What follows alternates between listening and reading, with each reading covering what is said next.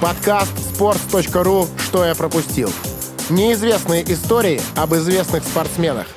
Всем привет, друзья! Здравствуйте! С вами здесь, как всегда, подкаст. Единственный подкаст, по которому вы скучаете очень сильно. Подкаст «Что я пропустил?» И, как всегда, здесь сегодня мой друг, человек, с которым сидеть рядом одно удовольствие. Вы просто не представляете. Шеф-редактор sports.ru Влад Воронин. Влад, здорово! Привет, Федя. Давно не слышались. Очень рад, что тебе приятно сидеть рядом со мной. Надеюсь, что мы будем сидеть рядом чаще, а люди будут слушать наши выпуски, соответственно. Да, друзья, мы пообещали друг другу, что в ближайшее время мы будем выходить каждую неделю еженедельно, каждый четверг э, подкаст «Что я пропустил» будет появляться на всех платформах. А что это значит? А это значит, что у вас, друзья, будет э, все больше возможностей ставить нам хорошие оценки в том приложении, в котором вы нас слушаете. Ну и как всегда, э, помимо меня, э, второго ведущего Федора Маслова, у нас есть гость. И сегодня этот гость э, из редакции sports.ru, медиадиректор э, нашего sports.ru и ведущий подкаста «Деньги пришли» Александр Поливанов. Саш, долго мы тебя уговаривали, наконец-то ты пришел. Привет! Привет, очень рад. Ты уж не представляешь, как мы рады, и особенно мы рады, что впервые в вот этом таком длинном втором сезоне подкаста «Что я пропустил», где нашими героями становятся легенды э, детства. Э, вот, кстати, этих легенд вы все еще можете писать в комментариях э, под, э, например, под постом на sports.ru, где вышел этот подкаст, или на YouTube, если вы там его слушаете, тоже можно писать. Так вот, до этого у нас были все э, зарубежные футболисты, да, и впервые у нас э, человек, э, который играл в России, э, это, ну, легенда, наверное, Спартака, э, Илья Цимбаларь.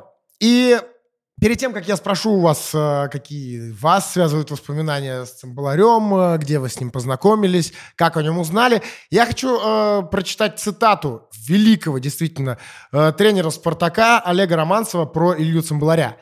Такой левой ноги, как у Ильи, в жизни ни у кого не видел. Думаю, и сейчас ни у кого нет такой. Чистый левша. Мог играть одной левой, как другие и левой, и правой. Вот настолько это был э, уникальный, крутой футболист, по мнению Романцева. Парни, э, Саш, давай с тебя начнем. Э, для тебя цимбаларь, ну, раз ты сегодня у нас в гостях, значит, э, как минимум какой-то важный для тебя футболист. Э, расскажи о том, как ты вспоминаешь о нем, кто он для тебя такой сколько готовишься к такому вопросу, значит, все равно немножко теряешься, когда ты его задаешь. Э, для меня цимбалари — это какое-то воплощение вот того Спартака 90-х, и в нем сочетаются э, вещи, которые, когда ты думаешь о Спартаке 90-х, тебе становится приятно. Он не э, всегда был позади кого-то, всегда мы вспоминаем первым Тихонова, Титова, кого-то еще — он всегда был какой-то второй, но всегда был самый важный. Ощущение, что без него этого Спартака нет. Он всегда был какой-то второй, а Спартак с ним всегда был какой-то первый. Да, а играл он всегда под четвертым номером.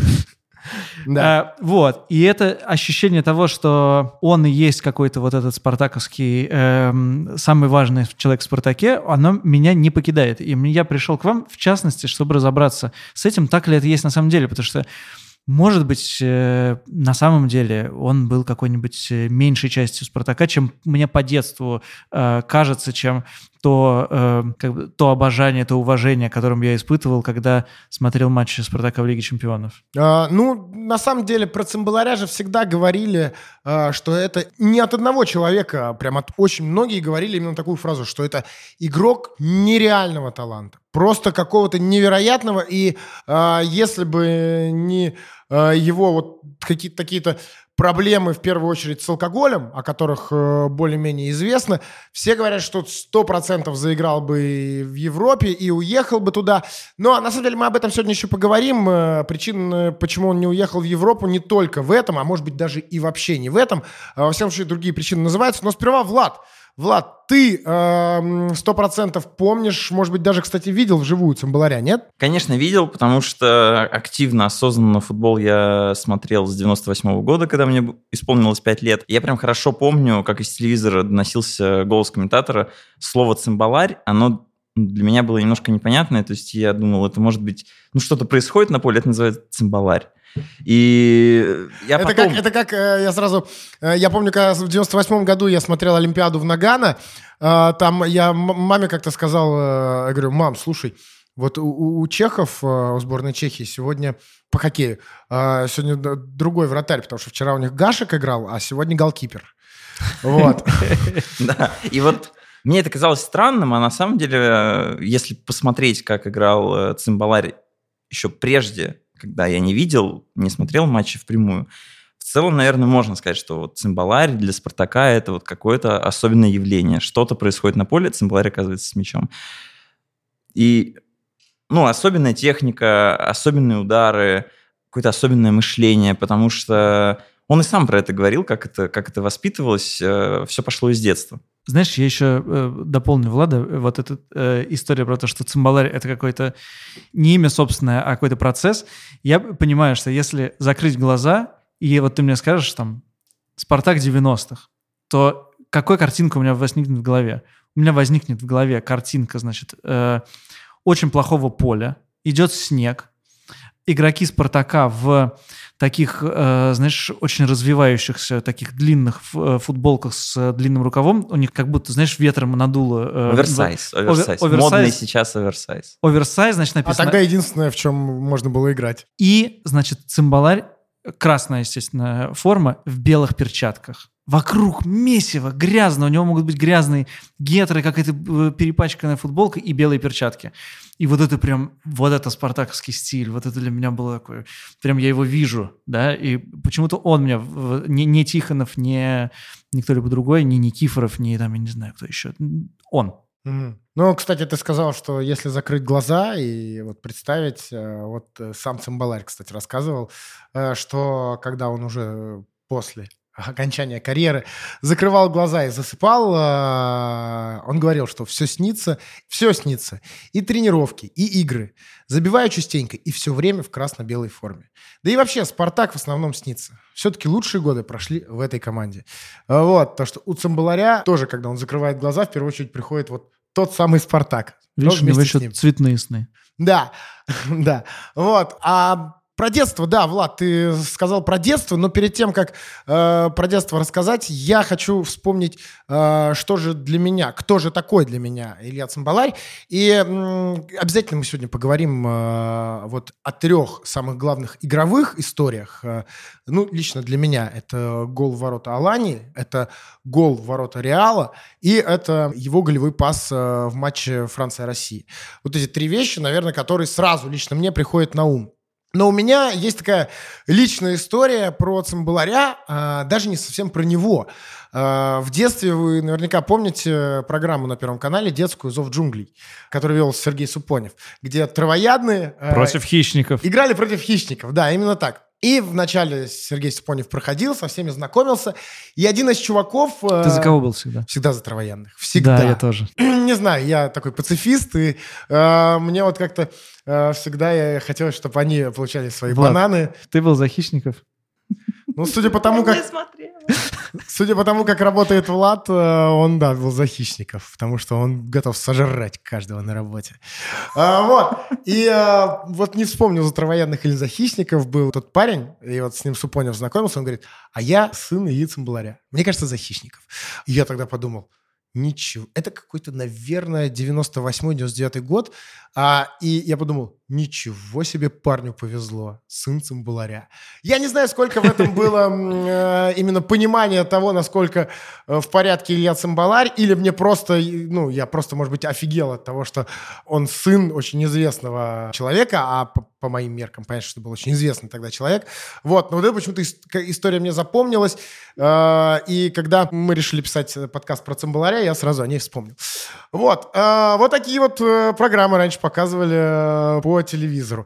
Ну, кстати, сейчас в целом э, по телеку много чего можно смотреть. Например, э, уже в эту субботу, уже вечером будет жеребьевка чемпионата Европы. А мы совместно с э, Марафон Бет сделали очень крутой спецпроект на sports.ru.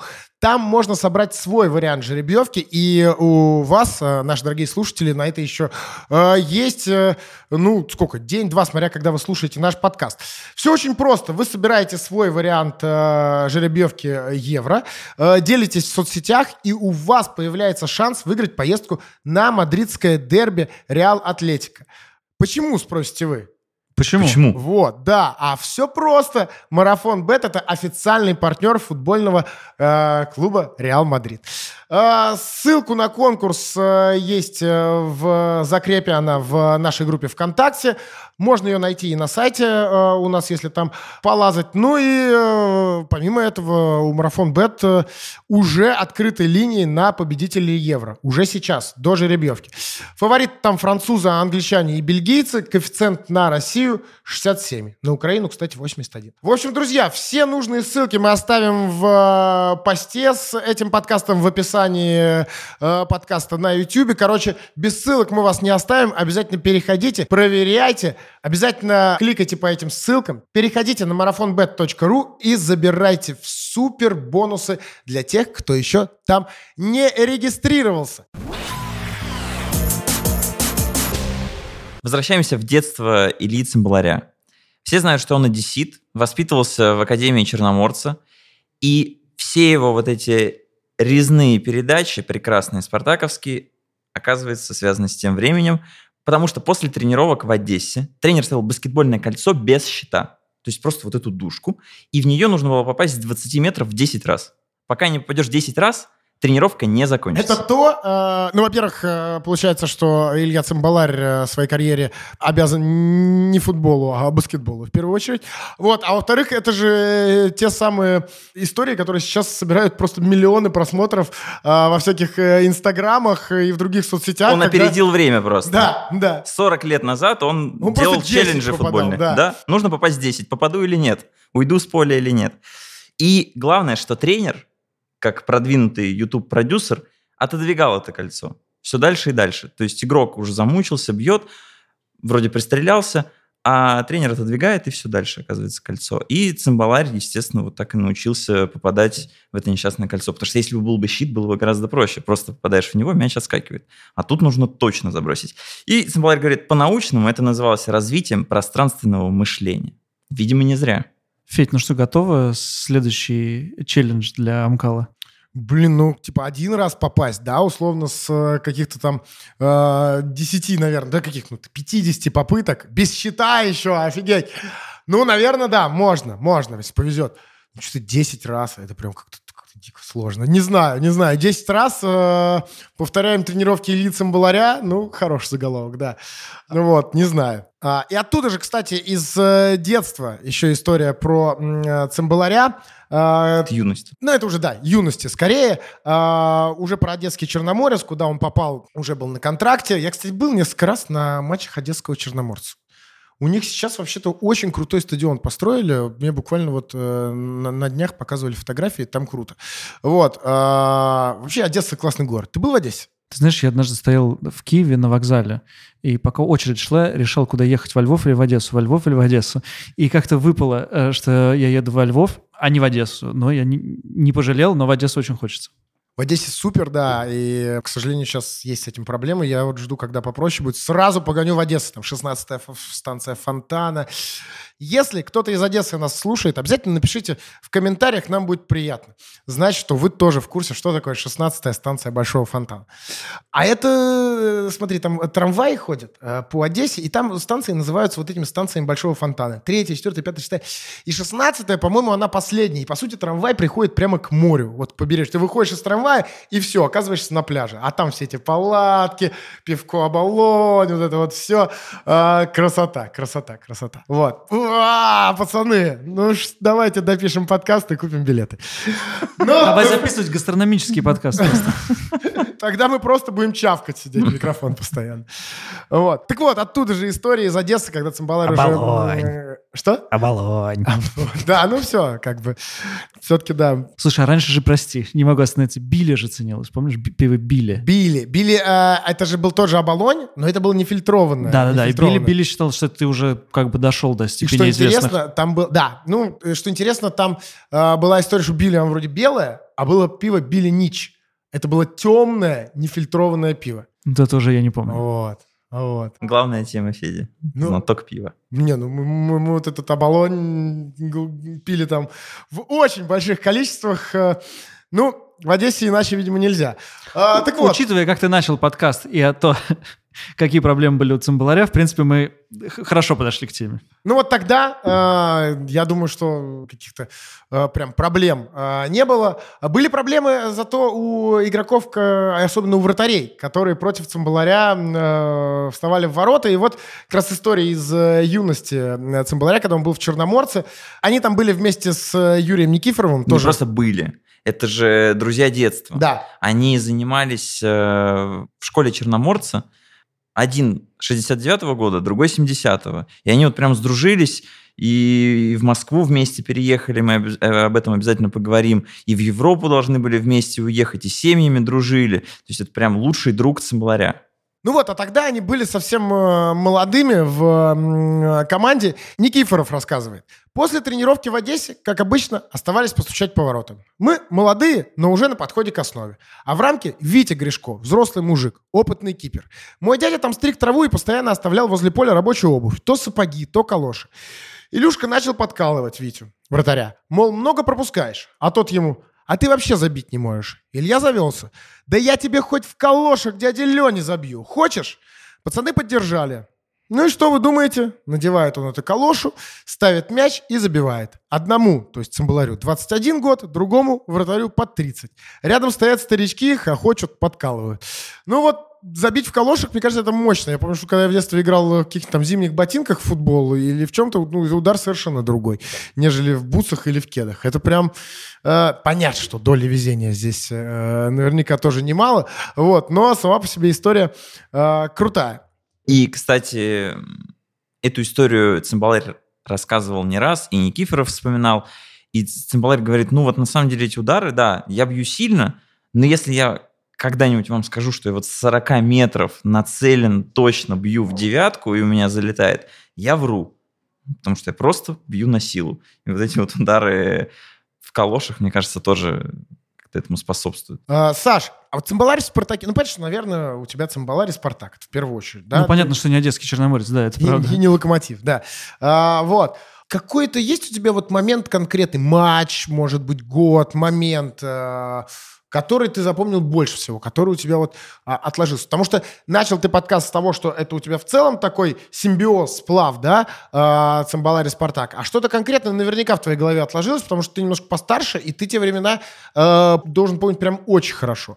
Ну, я, в отличие от Влада, не, стал, не начинал смотреть футбол в 5 лет. Наоборот, э, я с 6 до 9 жил э, в Болгарии, и, и тогда смотрел, типа, один российский матч в год, там, не знаю, по, который сборная играла, и по Первому каналу ее показывали. Ну, что-то такое. В общем, не, не очень интересовался. А в Болгарии показывал первый российский Первый да, канал? Да, Первый канал показывал, конечно, да. Он как назывался Первый Всемирный, что он до сих пор есть. Вот. И когда я приехал обратно, э, у меня еще была проблема э, такая, которая, кажется, у вас не было. Э, у меня папа вообще очень не любит спорт. Просто совсем, э, как бы у него отрезана эта часть жизни. Э, и я все время смотрел футбол с дедушкой. И я помню, и поэтому, вот мы вернулись в 95-м, и, видимо, поэтому я очень хорошо помню э, Лигу чемпионов 95-96 года, когда Спартак выиграл все матчи в группе, когда был этот э, матч с Блэкберном, когда два игрока Блэкберна подрались между собой в, на, в московском да, матче. Да. Это было, ну, в смысле, это невозможно было не запомнить, э, да, и когда Спартак обыграл Блэкберн 3-0, казалось, что это что-то непостижимое, да, еще Блэкберн казался такой какой-то так магически звучал. Э, и вот больше всего мне запомнились матчи э, плей-офф уже с Нантом. Э, первый матч, когда проиграли 2-0, и во втором матче, когда играли дома, то быстро э, забили два мяча, Никифоров забил два мяча, и казалось, что вот мы сейчас, сейчас точно должны пройти Нант. Потом там, кажется, была какая-то не то судейская несправедливость, не то мне кажется, что судейская несправедливость. И потом Нант отыграл один. Я тогда понял э, в первый раз в жизни, что значит, значит забить на чужом поле, потому что 2-0, 2-1, значит, надо выигрывать 4-1. Дедушка мне объяснил это правило таким образом, что гол на чужом поле считается за 2, и я потом считал э, еще некоторое время, что, например, если выиграли 4-2, то это значит, как будто счет 4-4. Потому что один гол за два считается, и что это ничья на самом деле, а не 4-2. Вот, и вот этот матч с... Ну, сейчас ты уже так не думаешь? Ты более-менее разобрался? Ты знаешь, я иногда еще у Влада спрашиваю, э, когда мы смотрим вместе футбол в редакции, но вот еще... Особенно про правила игры рукой, вот это мне совсем непонятно. Когда она считается, когда не считается. И с офсайдами тяжело. У вратаря никогда не считается. Нет, подожди, а если ему пас свой отдал? Читается. Мне, мне тоже надо подтянуть. да. Ну ты тоже тогда посмотри с нами просто как-нибудь в редакции. Вот, короче, э, к чему я все это говорю? К тому, что Спартак мне тогда запомнился, Никифоров мне запомнился тем, что забил два гола там, вот сейчас я не могу вспомнить, там Цимбаларь как бы что-то сделал, но у меня все время ощущение, что там он играл какую-то важную роль. Сейчас я посмотрел даже перед, матч, перед подкастом протокол, нет, вроде как он мне ничего не отдавал, но почему-то ощущение, что вот это какие-то его главные матчи. То есть понятно, что э, гол Реалу как бы стоит перед глазами, он, это понятно, это он. Но почему-то мне хотелось вспомнить Нант. Ну, я этот матч не смотрел. Я вот у меня, условно, наверное, футбол весь отклад... Ой, знаешь, прости, я тебя еще перебью. Э, хочется это сказать. Дело в том, что я воспитывался в семье довольно строгих правил, и мне в 11 нужно было всегда ложиться спать. Uh, матчи Лиги Чемпионов начинались в 22.45. Да, 15 минут, да, ты смотрел uh, каждый раз? Но мне разрешали посмотреть первый тайм в виде исключений. Ну, как строгих правил тоже мне. И дальше ну, задача была такая. Значит, 15 минут перерыва, максимально долго чистить зубы, э, значит, э, собирать портфель, э, значит, делать вид, что я какими-то важными вещами занимаюсь, чтобы начался второй тайм, и вроде как уже, мам, ну, начался второй тайм, ну, как бы нехорошо. Вот, я помню, что вот эти 15 минут были очень важные, чтобы посмотреть второго тайма, хотя бы кусок второго тайма. Круто. Слушайте, не, я либо... Я не помню, мне, по-моему, разрешать начали там класса с какого-то, наверное, шестого. Вот, а до этого я на видеокассеты записывал. И утром, и ну как утром, днем по приходу из школы э, смотрел, слава богу, у меня в классе никто особо не увлекался, и мне не спойлерили. Что вот. тебе не, не приносил никто в класс газету «Спорт-экспресс»? Я это был. Единственный человек, который утром выходил на одну остановку трамвайную раньше, чем э, была моя школа. Потому что у меня, получается, две остановки до метро было от дома, а от метро туда еще дальше к школе одна. То есть я мог три остановки на трамвае доехать и оказаться в школе. Но я выходил на остановку раньше и покупал «Спортэкспресс». И во всех газетных киосках он стоил, э, ну, условно, там будет, сколько, я не знаю, 7 рублей, вот, или там 5, я не знаю, сколько тогда было. А был один киоск, где а, ой, что я вспомнил сейчас. Был один киоск, где он стоил типа там 3 или, может быть, 4, ну, типа, дешевле на рубль-полтора. Вот, но о, его там быстрее разбирали, поэтому надо было ехать раньше. И этот киоск находился гораздо ближе к трамвайной остановке, чем э, вот те, где было дороже.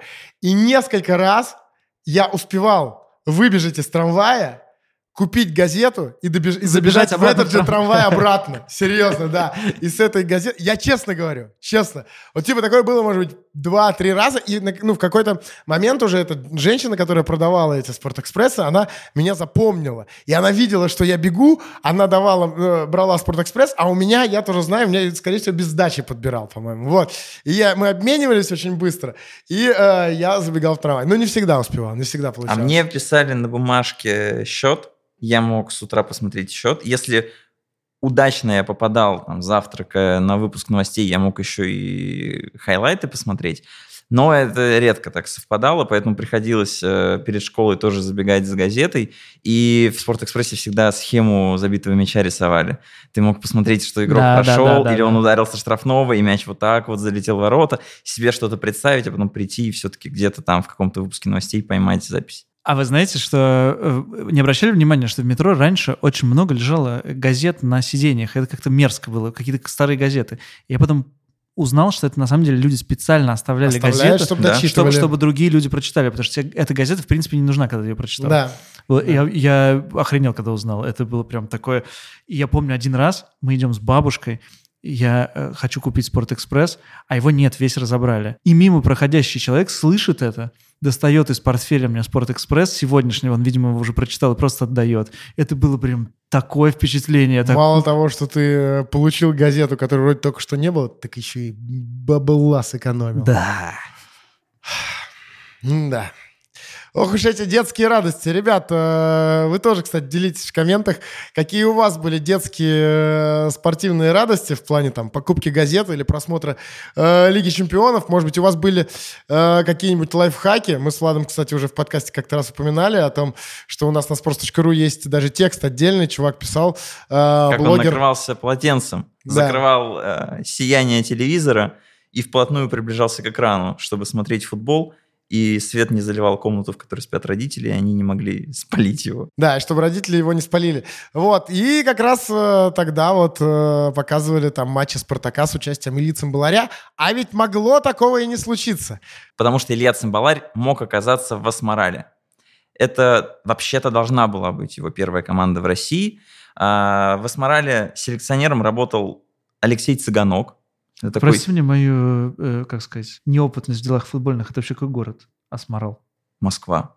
Это московская команда? Да, это большая московская команда. Это был суперпроект иракского бизнесмена Аль-Халиди, который давал деньги, закупал игроков. И, между прочим, например, Сергей Симак, Хамуха, многие другие игроки попали в российский футбол через Асмарал. Благодаря селекционеру а, Алексею Цыганюку, который отсматривал очень многих игроков на Украине, привозил их в Россию. Так он Симака вон в Луганской области заметил. А Никифорова и Цимбаларя он заметил в Одессе.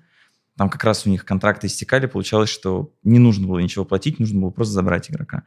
И они сидели прям в кабинете уже в офисе Асмарала, нужно было подписывать контракт, но не получалось что-то вот по деньгам, ну не та зарплата.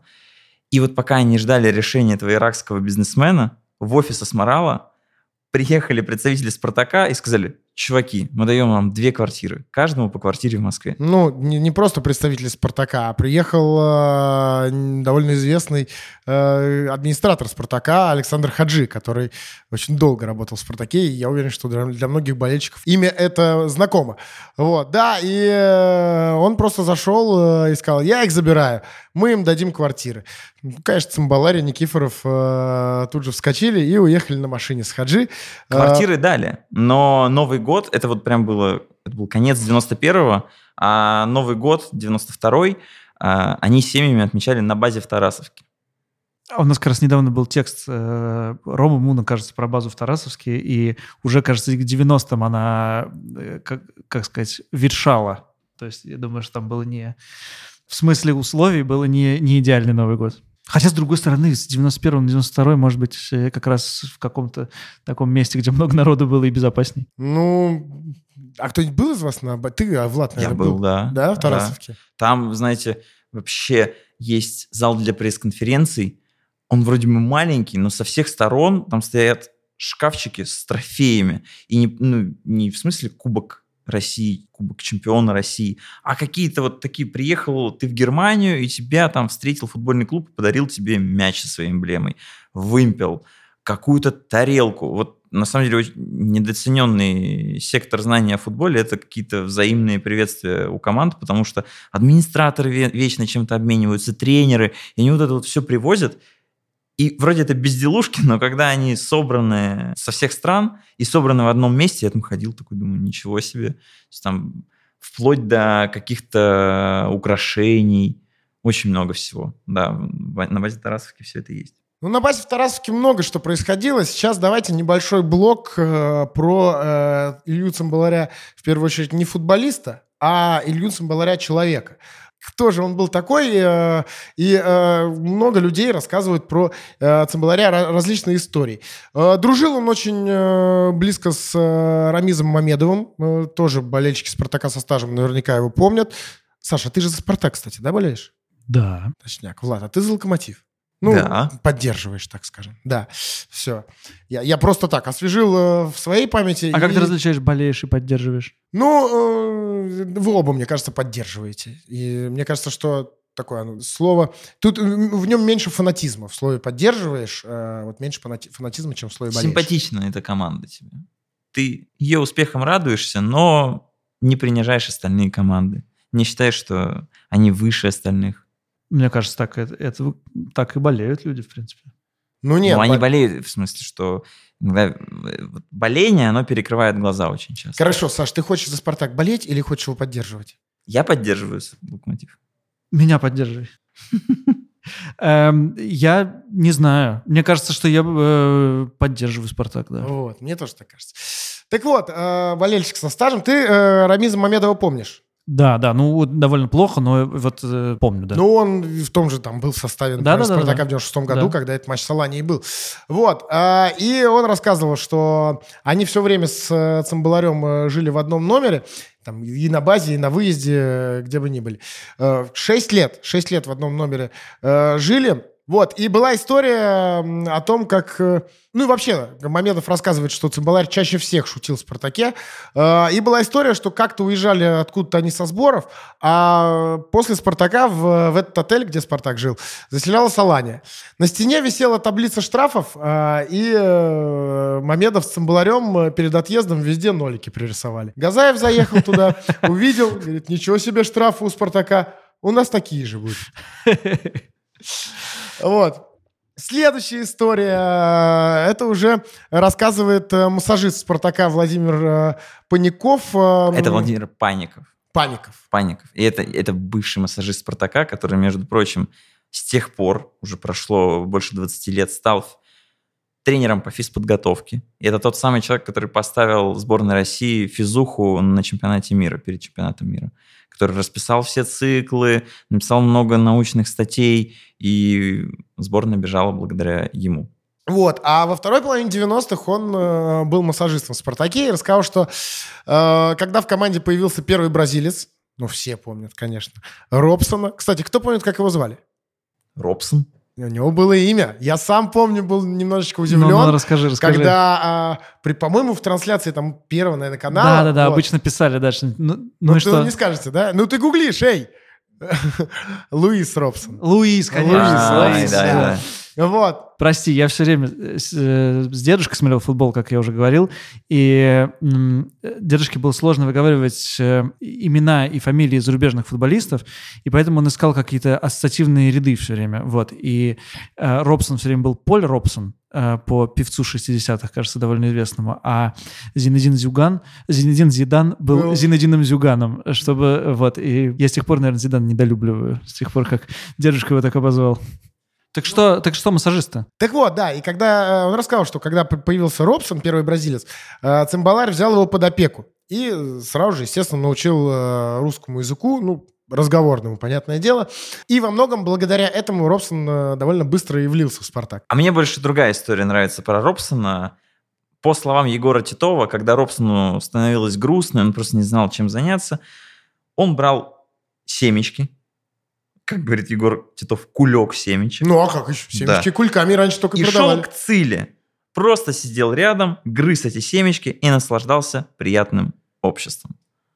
Хотел бы полузгать семечки в компании Цимбаларя, в принципе. А я, кстати, не люблю очень семечки.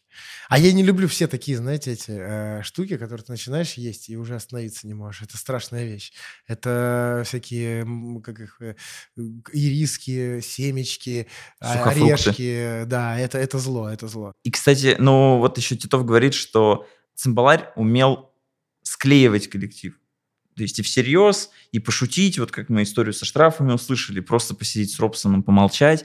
А, но при этом, когда Цимбаларя уже там спустя многие годы после того, как он Спартак покинул и даже карьеру завершил, и когда его спрашивали про легионеров, он так очень строго начинал говорить, что вообще мне не очень это нравится, потому что часто их настроение не поймешь, начинают как-то спустя рукава играть, и как-то их не заставишь, а мне надо, чтобы все такие были прям супер заряженные. То есть в этом, мне кажется, весь цимбаларь, он, э, почему многим нравится, он простой. То есть он вот и там бразильцу всыпет, если что. Но если бразилец нормальный, не бесит и не ленится, он с ним и семечки посидит, погрызет. То есть нормальный, классный парень, свой, пошутить, вместе побиться друг за друга идеально. Поправьте меня, если не прав. У меня вот, опять же, из детства ощущение, специально не перечитывал ничего про Цимбаларя к подкасту, есть ощущение, что он был во-первых, не броский, да, не то, чтобы он раздавал каждый день интервью и как-то вообще выделялся. Он был довольно незаметным в публичном поле. А, но еще от него во время игры было ощущение легкости, а, вот такой что ему все легко дается. И на, вот то, что вы говорите про то, что они оставались все время э, бить, э, бить, бить после тренировок, что наигрывалось э, тяжел, тяжелой работой, что это на самом деле так, как отсюда легкости появляется. И это, кажется, вот как раз близко к тому, что ты говоришь, что с одной стороны, что он производит впечатление легкого, приятного человека, но за этим стоит довольно какая-то убежденность, профессионализм и ощущение того, что ну, все должны работать. Слушай, ну, кстати, об этом как раз вот примерно о том, о чем ты сейчас говорил даже сам Цимбаларь, когда у него спрашивали, а какой же тренер Олег Романцев? Типа, он больше тактик или он там над чем он больше работает. И он говорил, что нет, э, у Романцева все было сбалансировано. Э, и говорит, что когда пришел из Черноморца, думал, что он очень техничный игрок про себя, Цимбаларь. Потом мне дали пару упражнений, и я понял, что это далеко не так. Пришлось буквально заново учиться. И на поле-то это все легко казалось. А когда они выходили и вот со стороны, а на самом деле оттачивалось часами и техника, и пас. И Романцев, говорит Цимбаларь, очень сильно повлиял на меня как-то он сказал, зачем обыгрывать троих, если можно отрезать их одной передачей? Uh, нужно, ну действительно, так, так ведь и есть в футболе, вот, и вот эта история про, про то, что иногда, да, кажется, что uh, оно все вот так вот легко идет, uh, и просто, ну, понятно, все всегда говорили, что на то, именно, ну, поэтому не все становятся профессиональными футболистами, а часто именно те, кто работает, работает, работает. Знаешь, в детстве, когда все играли в футбол, большинство моих друзей все хотели быть нападающими. И я никогда не хотел быть нападающим. Мне хотелось вот разгонять атаки, как бы видеть поле, дать хорошую какую-то умную передачу. И мне кажется, что это очевидно. А, вот я хотел быть цимбаларем. Ну, сейчас, как я понимаю, да, вот мне хотел, мне такая позиция больше всего нравится. Человек, который видит поле, который может отдать любую по сложности передачу, и который в нужный момент придет и молча поправит а все. Цимбалари говорит, в моем понимании классный футболист отличается от хорошего именно видением поля, умением думать и читать игру. Саш, про В «Спартаке» тебя. этому и учили. Все было на мышлении, на технике. И, кстати, когда Цимбаларь перешел в «Локомотив», ему не понравился стиль Семина, он говорит, ну я как-то вот вообще не, не сросся с ним, поэтому и ушел. Ну, все было не так там. И Игорь Черевченко, который играл в том локомотиве в защите, а сейчас работает главным тренером Тульского арсенала, вспоминал, что э, очень часто первый пас он бы был чуть ли не последним уже в том локомотиве Семенском, потому что защитник э, выбивал, нападающий принимал, гол забивался. Потому Немного он касаний. Не, он был просто неточным, поэтому. да. И э, он вспоминал, что Цимбаларь предъявлял защитникам и говорил, я-то зачем здесь на поле? Вот есть нападающий, есть вы, вы отдаете передачу, а я что должен делать? Зачем мне видеть поле, зачем мне здесь бегать? А ты помнишь, он сильно участвовал в оборонительных каких-то э, построениях. Ты помнишь, он играл, он отбирал мяч. Я этого совершенно не помню, но вроде как э, э, цифра 4 на его футболке как бы намекает на то, что он должен был что-то такое четверка делать. Четверка вообще ни о чем не говорит. Слушай, ну четверка, ну в целом четверка ассоциируется с защитником в первую очередь, мне кажется. Вот. Э, я могу ошибаться, но мне почему-то кажется, что он был, э, ну, таким, уж простите это клише, таким кем-то вроде свободного художника вот, у Романцева в «Спартаке», который более-менее по всему центру поля мог передвигаться. И, э... Не было это его фокусом. Да, а, и Цимбаларь много еще, кстати, размышлял про позицию плеймейкера, что такие игроки, как он, ну, в современном футболе уже не востребованы. И на самом деле даже Хамис Родригес, который в сборной Колумбии это чистая десятка, прямо вот э, там, пару лет назад зафиксировал смерть десятки в современном футболе, что нет такой позиции. Поэтому, ну, везде требуется компактность, универсальность. Ну, Цимбаларь немножко не современной эпохи футболист, это очевидно. Ты, Саш, сказал, что ты все у тебя в детстве хотели забивать, э, ты хотел играть э, в центре и раздавать пасы, вот. А меня вообще... И бить штрафные, конечно, и бить штрафные. Да. Вот, а меня вообще все вот эти вот люди, которые в поле лезли играть, удивляли с самого детства. То есть я-то в воротах с детства, вот, и у меня до сих пор нет понимания, зачем, почему все лезут бегать. Вот, это же так круто, стоять и тащить. Вот.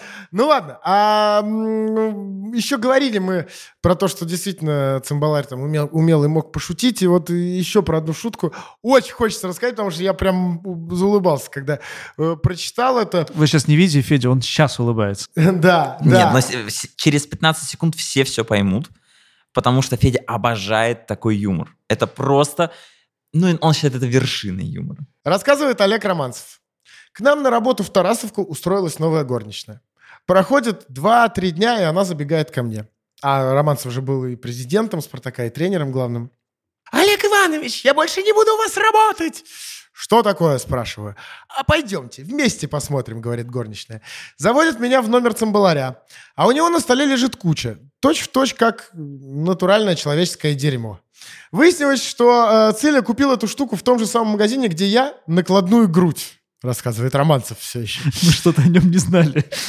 Для усиления эффекта у этой штуки даже была специальная функция. Если до нее дотронешься, начинал идти пар. Но я сразу все понял, говорит Романцев. Не пугайтесь, говорю, это наши ребята так шутят. То есть, понятно, что цимбаларию там специально оставил вот в качестве такой шутки. А, а цимбаларь на следующий день приехал в Тарасовку с коробкой конфет и букетом цветов. Упал перед горочной на колени и, и крикнул «Извините!» Вот. Вот, мне кажется, вторая часть этой истории еще лучше первой даже, да? Вот э, это про ощущение человека... Ты имеешь в виду вторая часть, то, что если когда дотрагиваешься до этой штуки, из нее еще пар идет. В этом вторая часть, да? Хорошо, третья часть.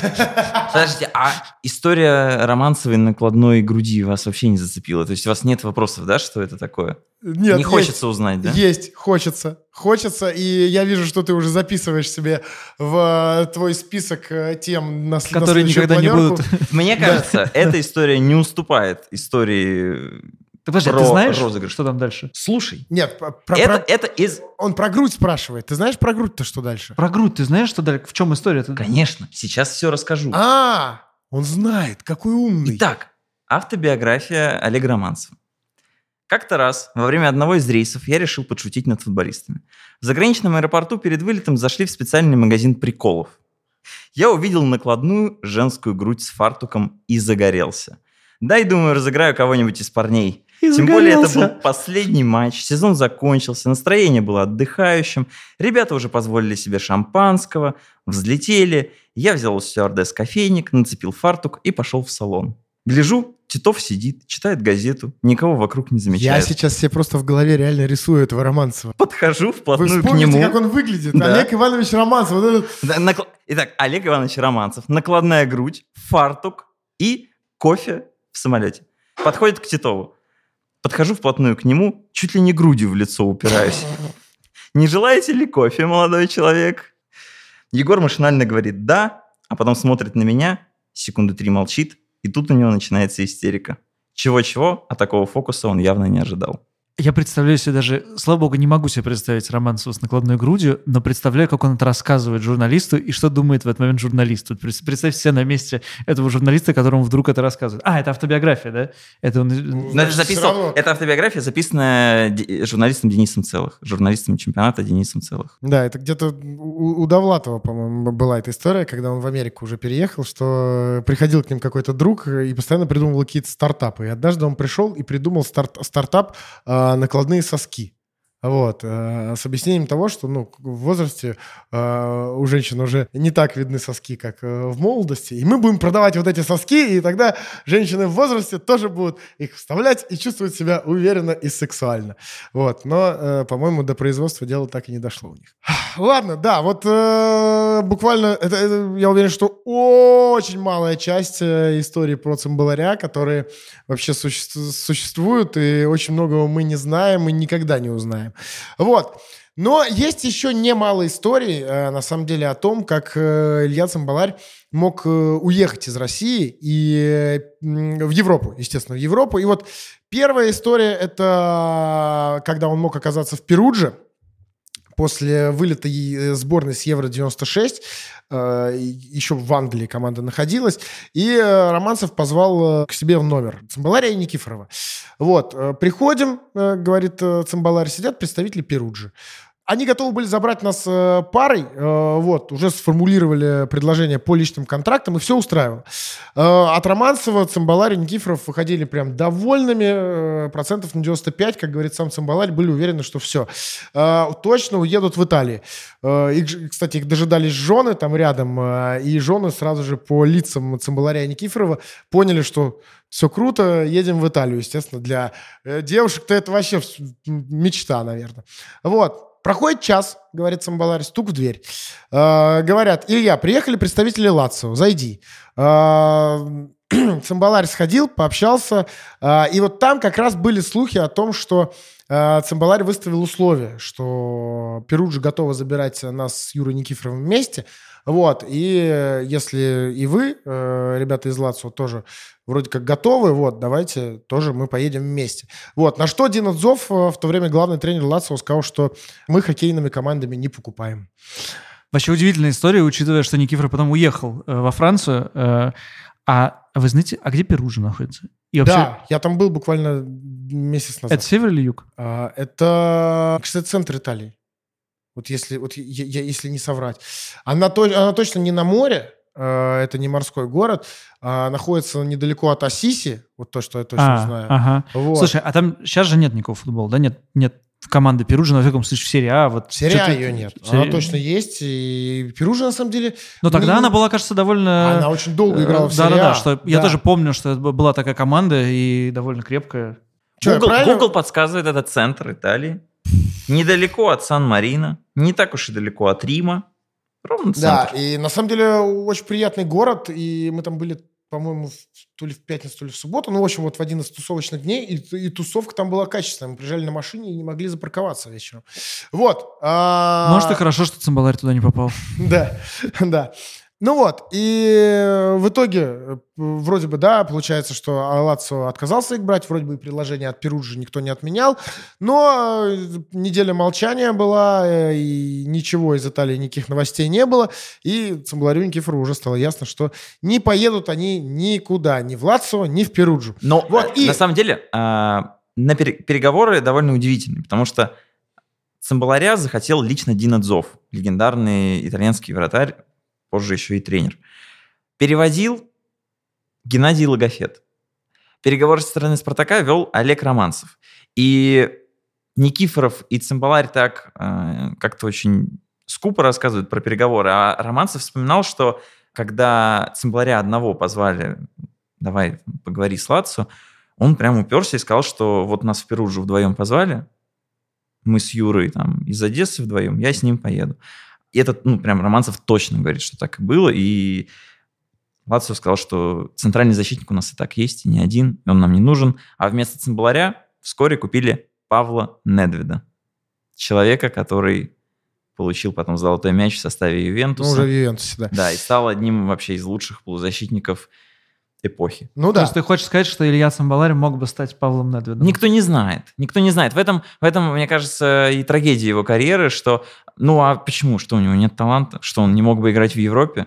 Ну, конечно, мог бы. Но тут такое, как бы, фан- фантазии можно много чего соорудить в голове.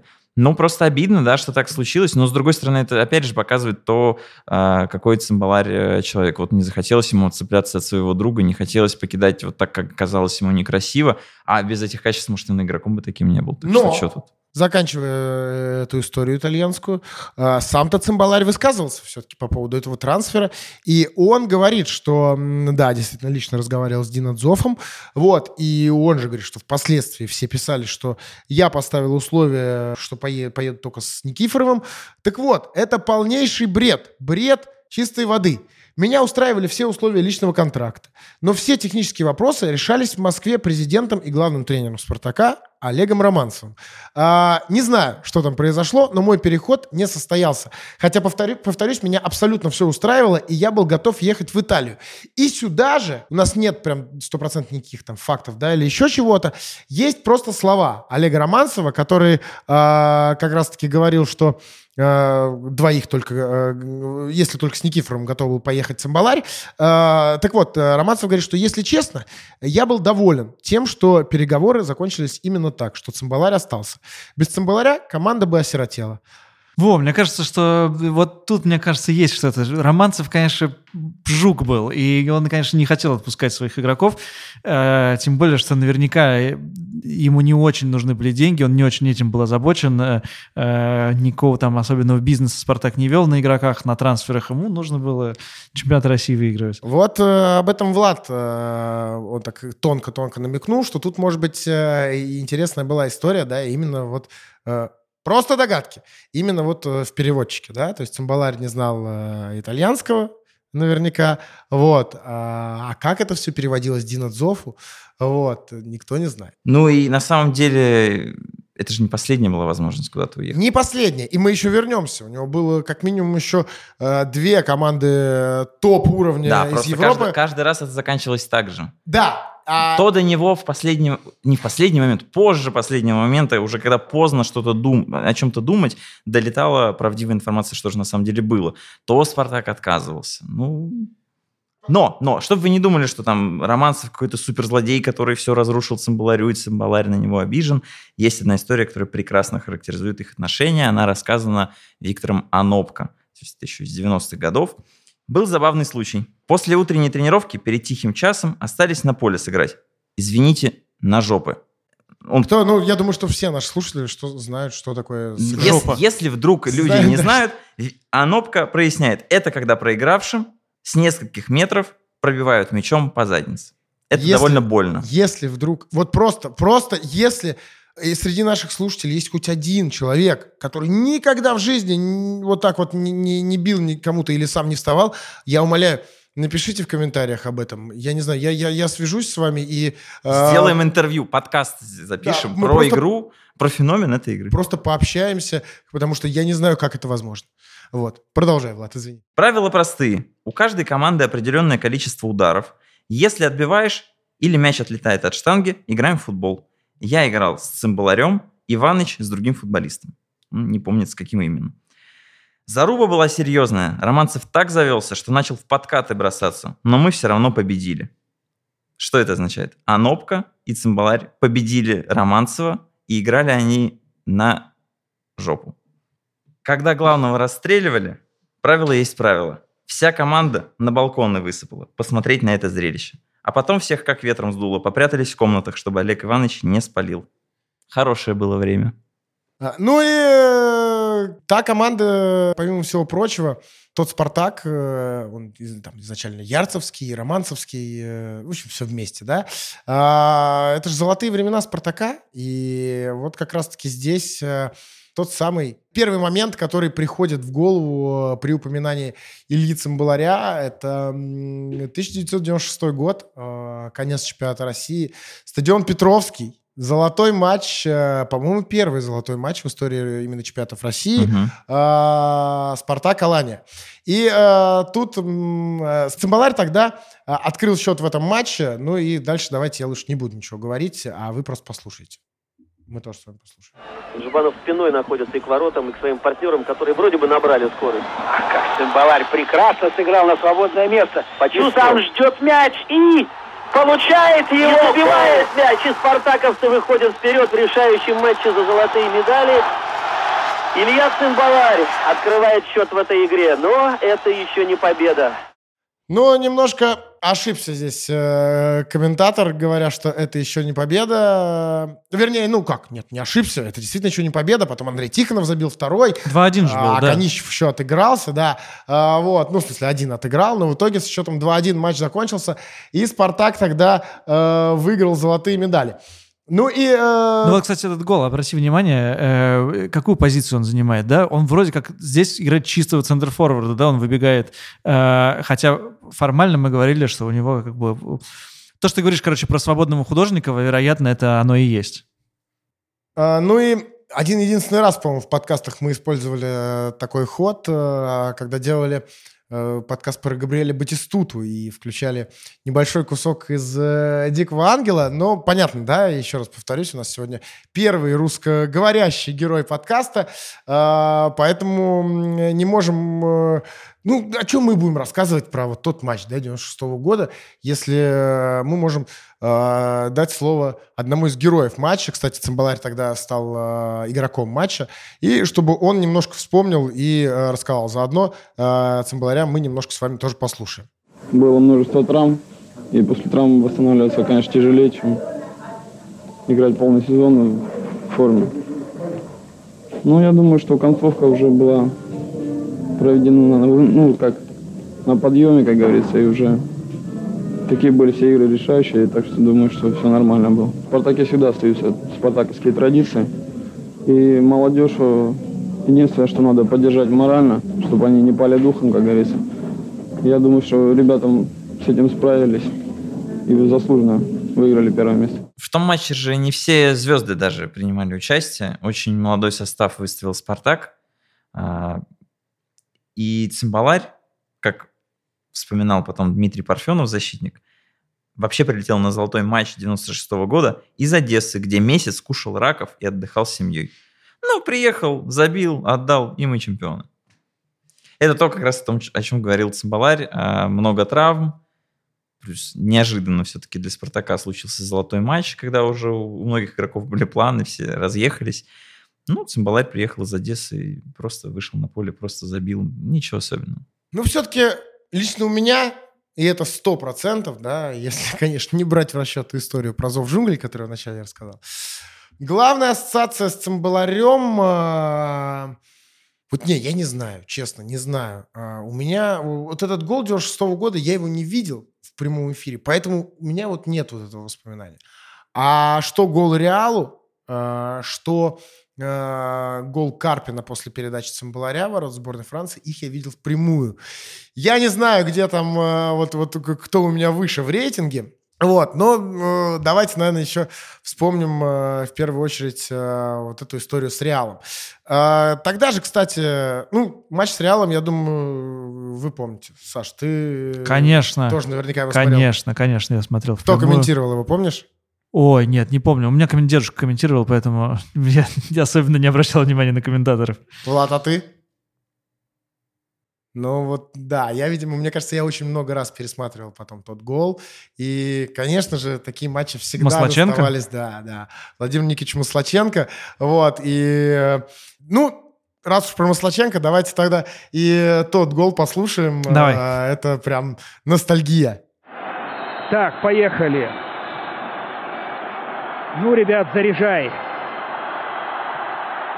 Браво! Браво, ребята, браво! Один-один.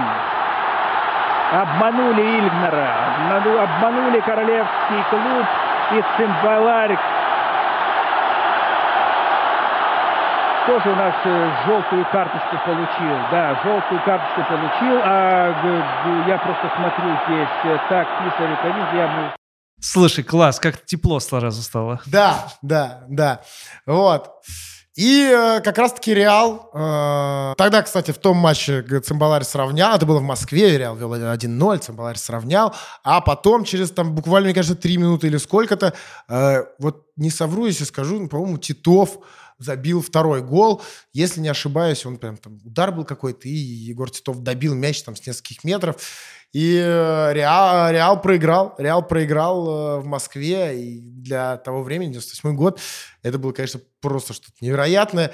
Э, вот. И как раз-таки Реал был одним из э, тех клубов, где тоже Илья Цимбаларь мог оказаться. Тогда как раз... Э, в один и тот же год э, шла речь про два европейских града, в первую очередь про лондонский Арсенал. И к Арсеналу Цимбаларь вообще был максимально близко. Э, он там неделю тренировался в 98 году. Э, вот ему организовали там просмотр. И жил прям на базе. Пару раз общался с Венгером. Э, ну, настолько, насколько его английский мог позволять, как он сам рассказывает.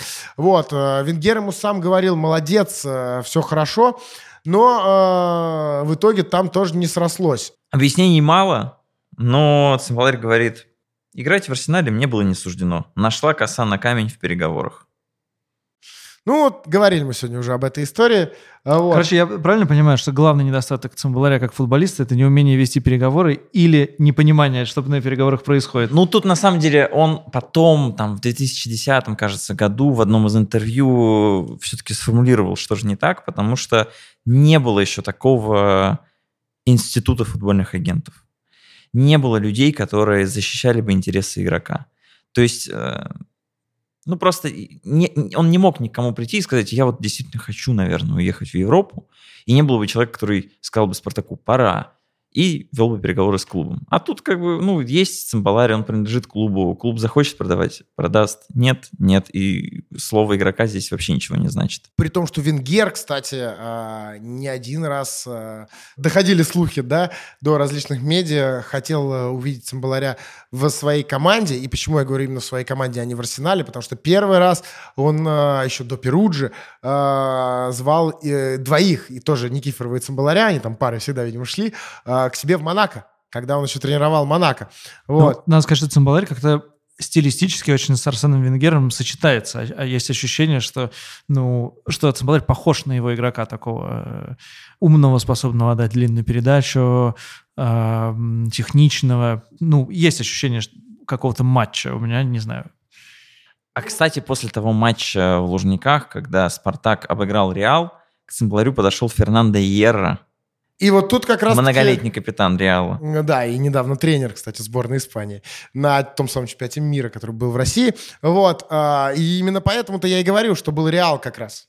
Да, он подошел к нему после матча и на английском языке сказал, Илья, вот сейчас у тебя сезон закончится, в декабре приезжаешь в Мадрид, мы тебя все ждем, ты нам нужен, ты классный игрок.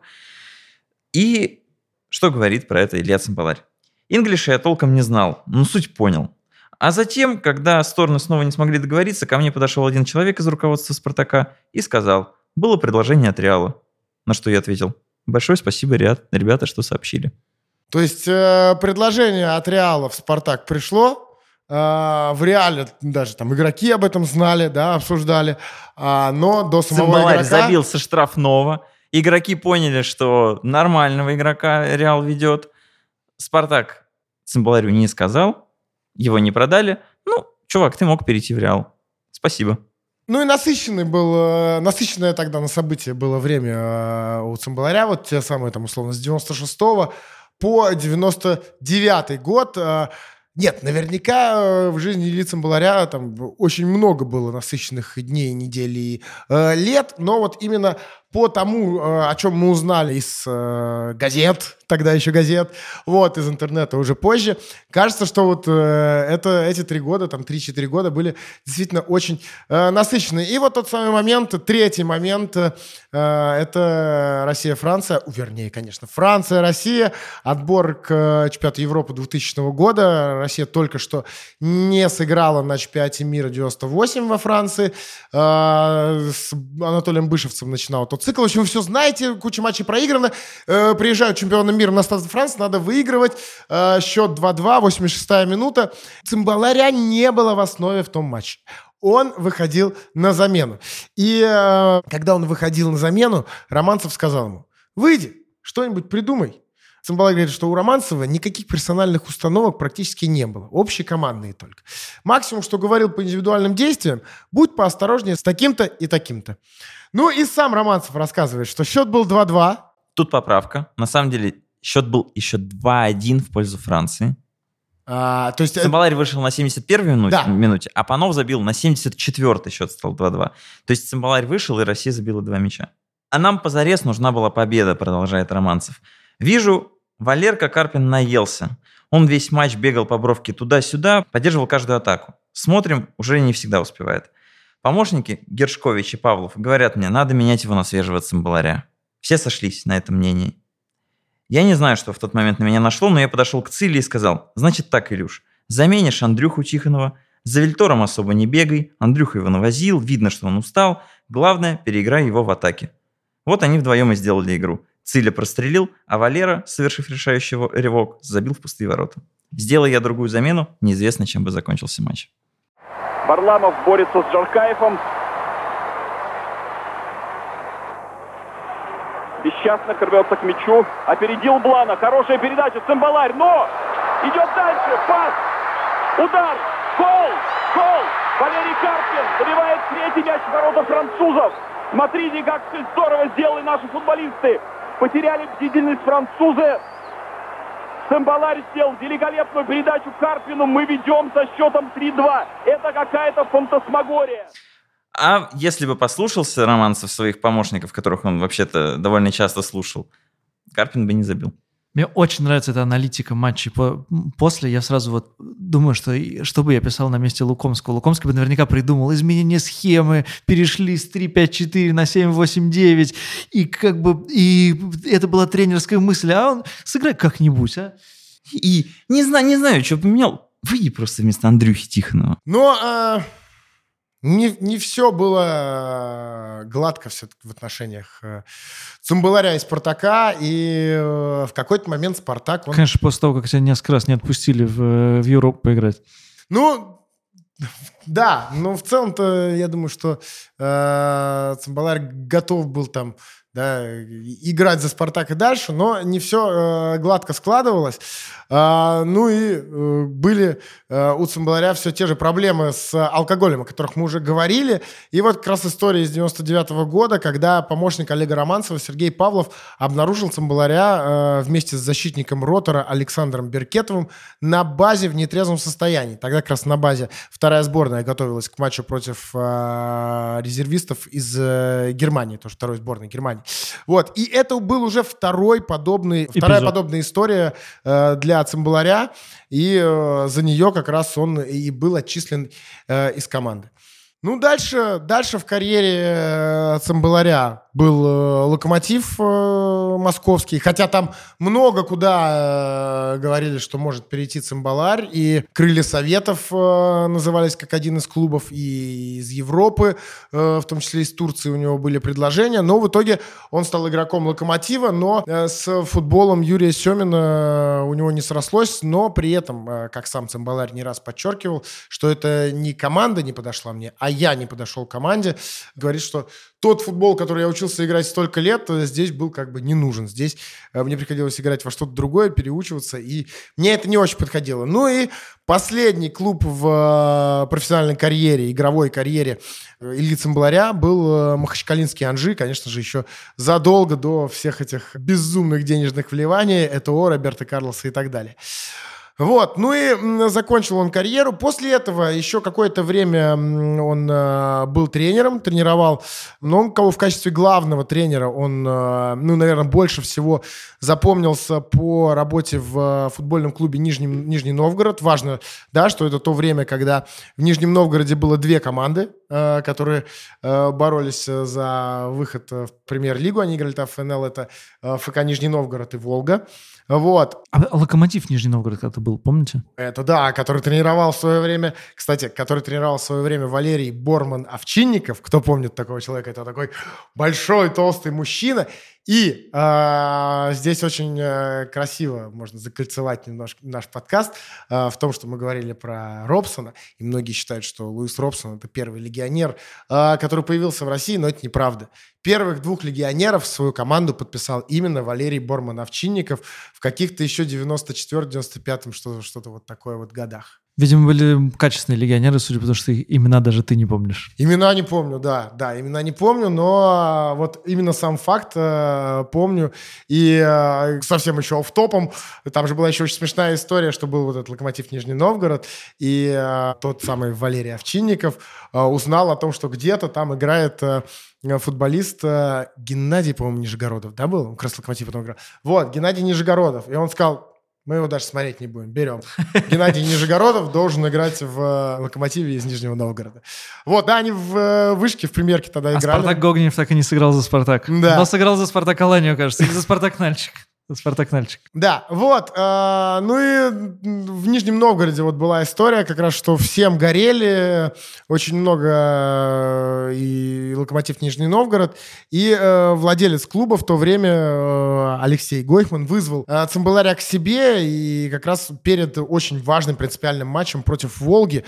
Э, и Волга тогда шла высоко, пять матчей и пять побед у них было, а Цимбаларь зашел... Э, и э, вот рассказывает э, как раз этот владелец клуба, что я ему говорю, Илюха, что-то сегодня совсем непонятно во что играли.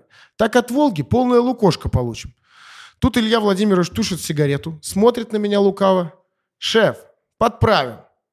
Что, спрашиваю я. Да подправим, увидишь. Порвем мы эту Волгу. Свободен, говорю я ему. Ну и что, да порвали, действительно 4-0 обыграли. Я не знаю, э, что делала команда эти два дня, но Волги видно не было. Одна команда бегала и играла, а вторая стояла и не могла понять, что происходит. На что журналист, э, который делал интервью с э, вот этим вот Алексеем Гойхманом, спрашивает, а что ж вы цимбаларя-то выгнали? Я не выгонял. Илья исчез. Нашел его. В первый раз помог. Второй раз не удалось. Я очень хотел, чтобы Цимбаларь работал у нас тренером. Для меня он стал почти родным человеком. Но вот э, тут как раз э, том числе здесь, э, получается, уже какой второй раз как минимум за наш подкаст, да, мы видим историю, когда проблемы с э, алкоголем помешали э, Цимбаларю сначала еще футбольную карьеру, сейчас в карьеру тренера. Я уверен, что таких э, историй в карьере Цимбаларя было немало. Да, друзья, алкоголь довольно опасная штука, поэтому будьте с ним аккуратны, и если употребляете, то употребляйте, пожалуйста, в меру. Это важно. Вот, ну а мы, наверное, будем потихонечку заканчивать на этом э, наш подкаст. Получилось сегодня немало, получилось интересно, как мне кажется, но э, оценивать, конечно же, в первую очередь должны вы, и мы очень ждем э, любой обратной связи э, по нашему подкасту в, в любом месте, где это только возможно. В первую очередь, конечно же, комментарии на sports.ru. Не стесняйтесь их писать, не бойтесь. Мы всегда все читаем. И поверьте, нам очень приятно, когда вы оставляете комментарии. И э, нам очень их не хватает, когда их э, мало.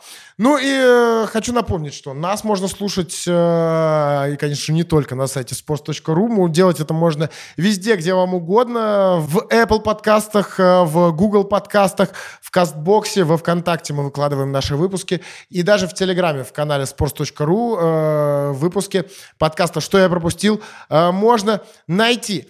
Сегодня в гостях э, у нашего подкаста про Илью Цимбаларя э, был медиадиректор sports.ru э, и ведущий подкаста «Деньги пришли» Саш Поливанов. Саш, спасибо тебе большое, что пришел. Как тебе? Спасибо. Я хотел в конце сказать две вещи. Э, во-первых, я очень благодарен вам, что вы меня позвали не только потому, что мне хотелось поговорить про Цимбаларя, но и потому, что мне действительно хотелось, и я несколько раз за время подкаста это сделал, вспомнить моего дедушку. И человек, который привел меня в футбол, объяснил правила, рассказал мне, в чем прекрасна эта игра, и с которым мы провели много часов за телевизором, обсуждая футбол. И это, ну, спасибо вам, это мне было очень приятно. А вторая вещь, э, что тем более мне было приятно, что вы меня позвали, потому что э, я веду неофициальный спор с э, Вадимом Лукомским о том, кто в большем количестве подкастов поучаствует из нас. И его недавно позвони, позвал Ваня Калашников в «Извините, пирожки» в подкаст о футбольной культуре. Если вдруг вы не слушаете, послушайте обязательно. И он меня опередил. А вот, и я подумал, что мне уже нет шансов отыграться, потому что я был в хоккейном подкасте «Телега, братан», и у Глеба Чернявского и Саши Дорского в «Не свадьбе Мукунку». Таким образом, у меня было только два. А, а у него, кроме того, что он ведет капучино и катаначо, было «Извините, пирожки». И таким образом было 2-2, и сейчас я вырвался вперед. Так что обыграть Вадима Лукомского хоть во что-то, хоть в такой малости, мне было очень приятно, поэтому спасибо и не зовите его, пожалуйста. Вадима Лукомского, э, ведущего подкаста «Капучино и Катаначо». «Капучино и Катаначо», да, Честно... который недавно записали сотый выпуск. Честно говоря, я не знаю, как можно было изящнее сделать рекламу всем э, подкастам sports.ru. Э, это прям было круто. Ну и Влад Воронин, э, мой любимый соведущий, шеф-редактор э, sports.ru, тоже сегодня был здесь с нами. Э, друзья, Друзья, спасибо всем, кто дослушал э, этот подкаст э, до конца. Я напоминаю, что каждую неделю по четвергам новый выпуск подкаста «Что я пропустил». Э, обязательно подписывайтесь, если еще не подписаны, и слушайте нас. Ну а пока что мы говорим вам до свидания, как минимум на неделю. Пока. Yay!